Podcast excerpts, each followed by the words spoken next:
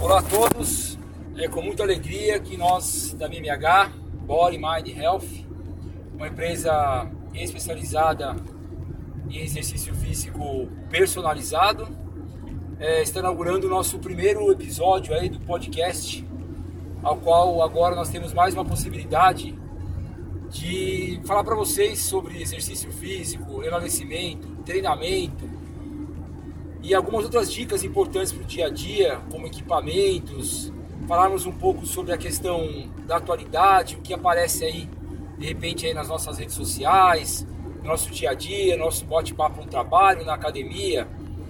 Essa vai ser, essa vai ser uma das prioridades do nosso podcast. E aí a gente semanalmente aí ou de uma forma mais frequente vamos conversar sobre o exercício físico e seus benefícios, entre outros temas.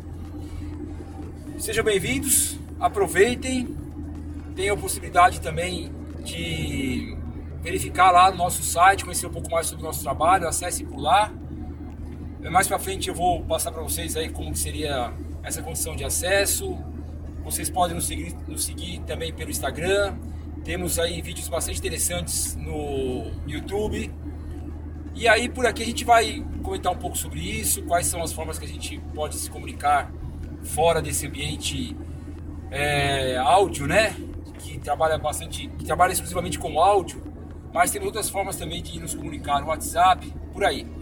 Mas o foco hoje é dizer que nós estamos bastante contentes, né? eu particularmente como proprietário da BMH, em estar estreando e criando mais uma forma de comunicação com todos.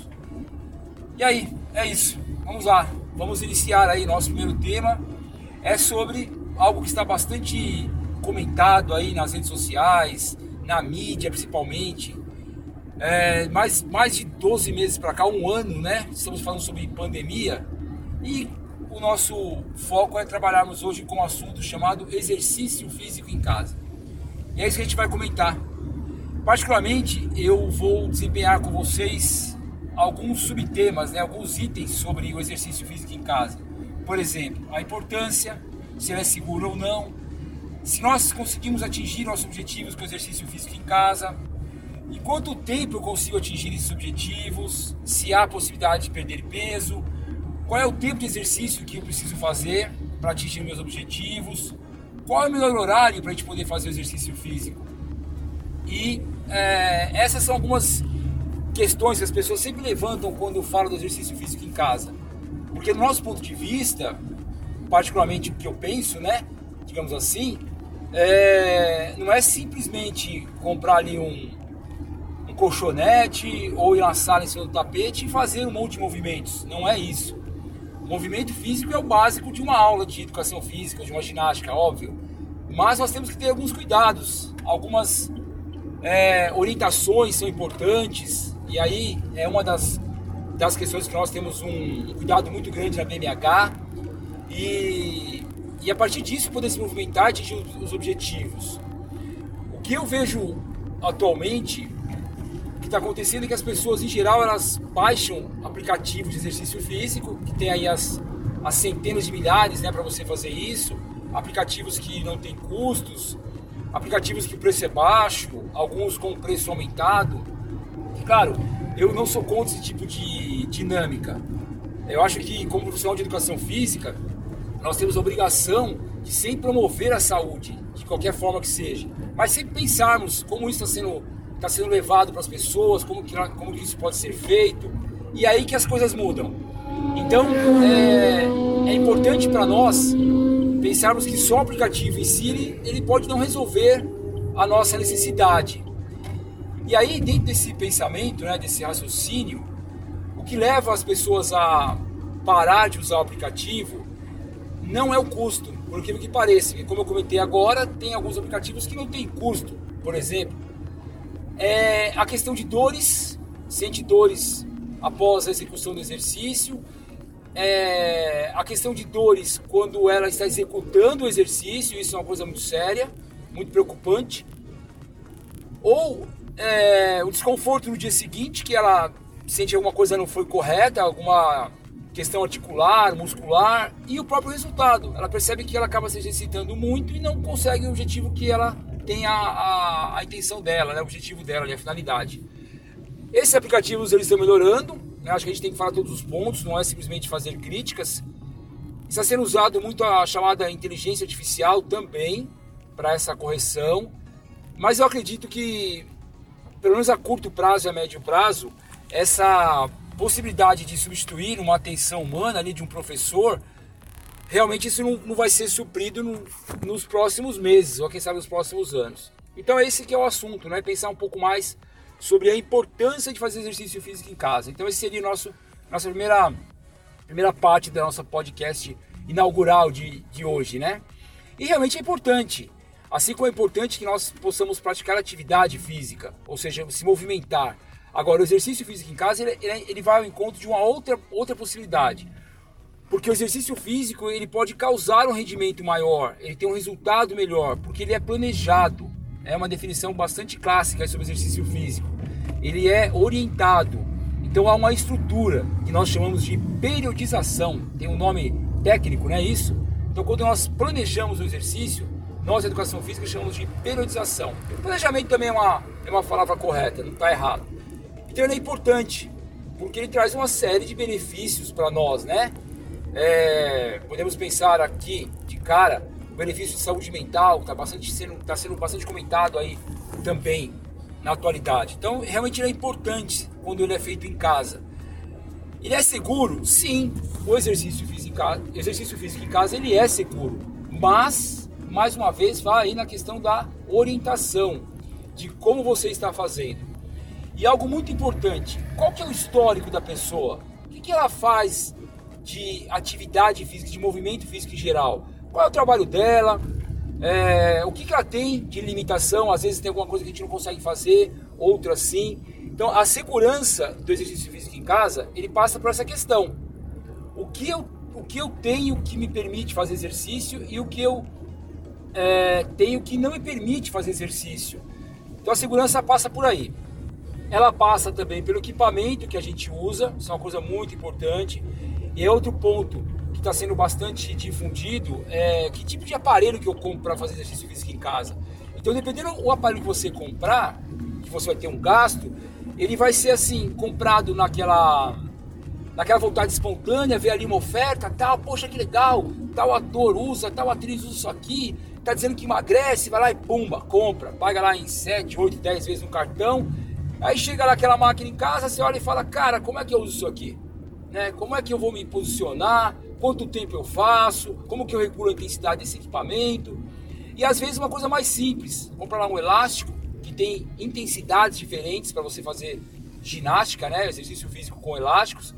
Aí você não sabe qual exercício você pode fazer, aí você vai procurar no YouTube, encontra, tá lá, é, mas não necessariamente é para sua condição, não é para sua fase que você está.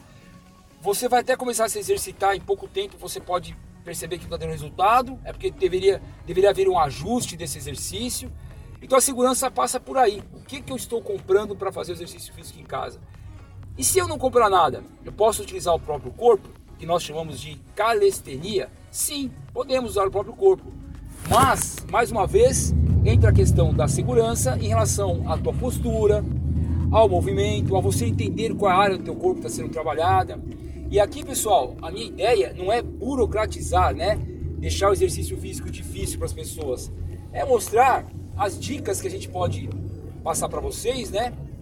É, para que vocês consigam realizar e saber a importância de um trabalho é, qualificado. Muito bem.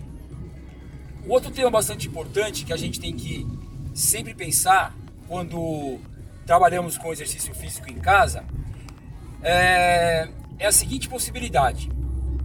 Muito bem, essa outra possibilidade ela diz respeito ao seguinte: eu consigo atingir os meus objetivos quando eu faço exercício físico em casa? E a resposta é que sim, realmente nós podemos conseguir atingir nossos objetivos. Só que uma coisa importante, né? É, nós temos que diferenciar quais são os tipos de objetivos que a gente pode alcançar. Então, se pensarmos assim, ah, eu quero fazer uma atividade aeróbica, uma caminhada próximo de casa, uma corrida para fazer uma maratona. É possível fazer isso pensando no ambiente domiciliar, não necessariamente correndo em casa, claro, mas pensando em corrida de rua, e alguns movimentos e alguns movimentos de fortalecimento em casa? Sim, é possível, mas é uma, é uma forma de treinamento. Eu consigo atingir é, melhora da minha massa muscular? Sim. Eu consigo, como idoso, evitar quedas? Sim. Esses objetivos eles podem ser alcançados, sim. Mas a gente tem que pensar sempre numa condição importante, que para que os objetivos tenha, é, possam ser alcançados, eu costumo dizer para os nossos alunos da BMH é, que tudo depende do comprometimento. O quanto a pessoa se compromete naquilo que ela vai fazer. E aí os objetivos ficam mais plausíveis, né? mais assim, claros de serem atingidos. Então sim, o ambiente da, da domiciliar, né, o exercício na casa, ele pode é, ser atingido, com certeza. Uma outra pergunta que eu recebo frequentemente aí para as redes sociais é a seguinte: em quanto tempo consigo atingir os meus objetivos? E aí vai de encontro mais ou menos que eu comentei agora há pouco. Esse tempo vai, vai depender do seu comprometimento, daquilo que você quer e como você está. Existe uma questão bem importante na educação física ou nos trabalhos de personal trainer, né, digamos assim, que se a pessoa ela não, não tem nada de capacidade física, ou melhor, uma baixa capacidade física, uma baixa condição física, ela vai ter um tempo dos seus objetivos de forma mais rápido atingido, porque ela está sem uma atividade constante, né? sem, sem uma capacidade física melhorada. Agora, se você trabalha com uma pessoa que já treina, é, esse tempo demora um pouco mais para que seja atingido, porque as, melhor, as melhoras elas são menores. Isso é um, é um fator bastante importante quando a gente pensa em, em quanto tempo que vou atingir o objetivo. Mas eu vou dar um exemplo para vocês de algo um pouco mais é, palpável, né, mais interessante. Por exemplo, pessoas com algum problema do coração, digamos assim, a pressão arterial, né, pressão alta, de uma forma leiga, simples falando, ela já consegue ter benefícios na primeira sessão de treinamento que ela faz, mesmo em casa, óbvio. No entanto, cuidado pessoal, essa é uma informação assim, não quer dizer que é só uma pessoa que tem hipertensão, toma medicamento, ela fala, ah, então eu vou fazer musculação em casa, vou fazer ginástica e aí eu posso diminuir a quantidade de remédio, eliminar meus remédios. Não é isso.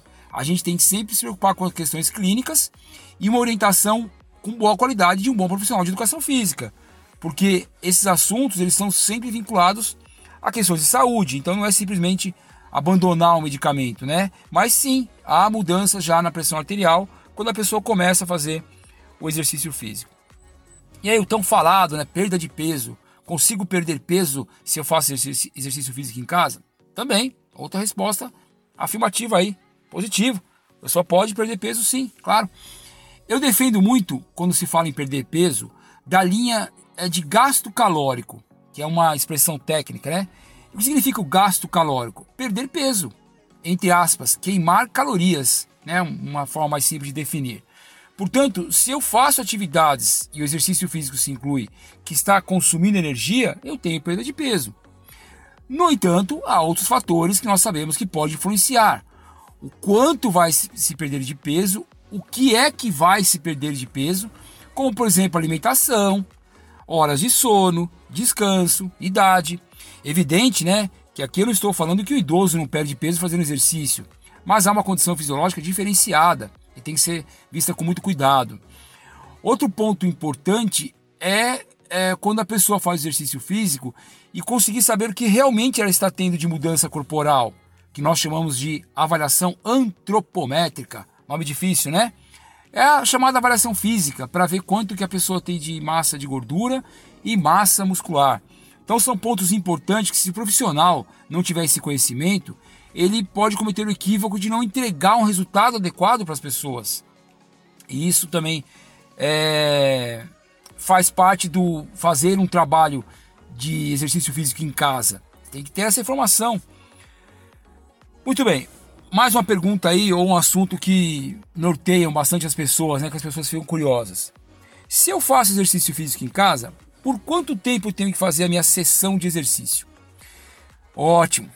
Se pensarmos em, em ciência, né, em dados de guides, de guias, né, das diretrizes, ou seja, as, as instituições que elas orientam a questão de exercícios físicos, fala-se de 40 a 60 minutos. É um tempo interessante aí para a gente se movimentar pensando em ter benefícios com exercício físico, mesmo em casa.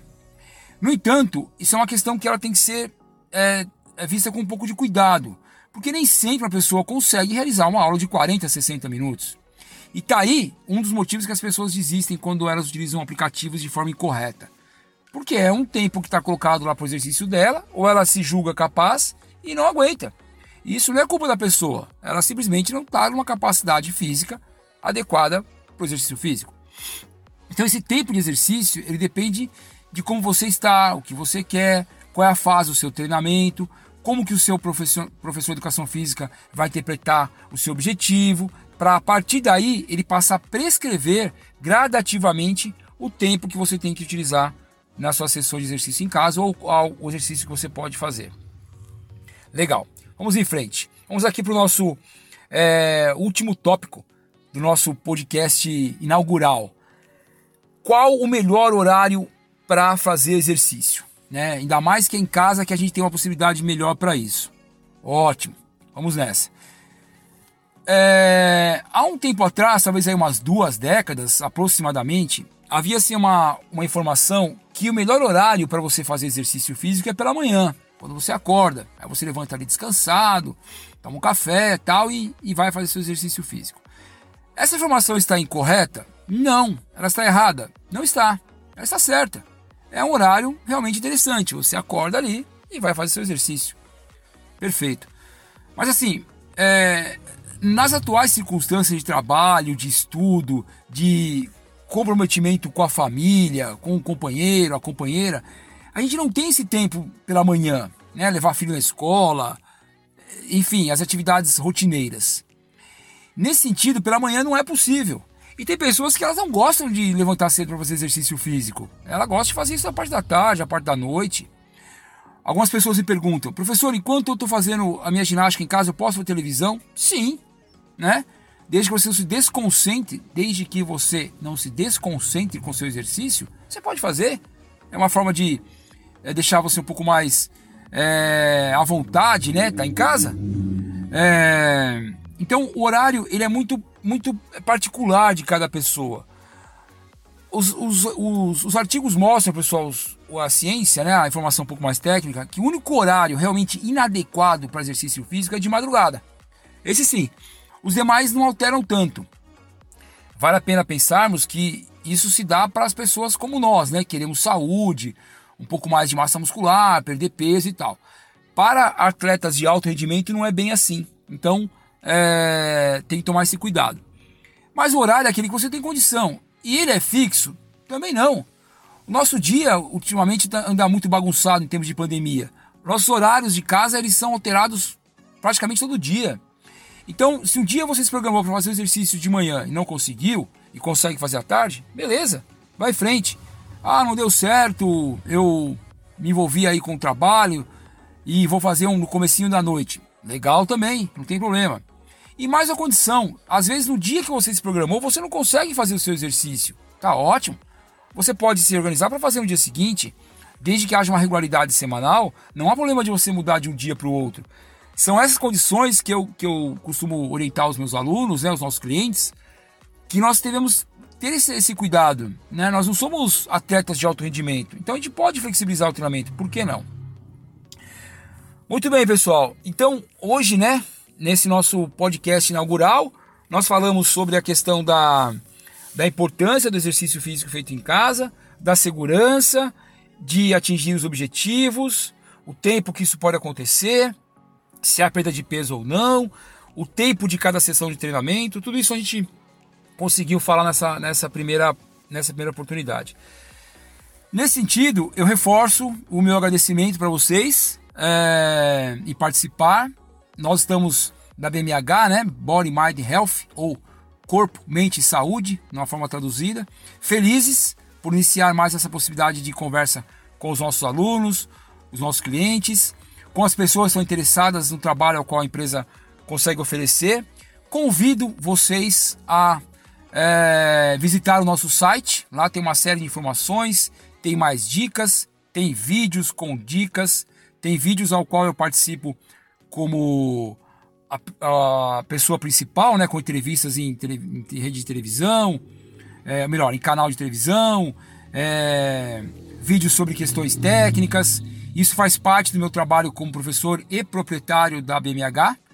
É, tenho um currículo é, satisfatório para isso, digamos assim, acho que é uma palavra mais adequada, né, para que não haja a questão do melindre, né, da vaidade.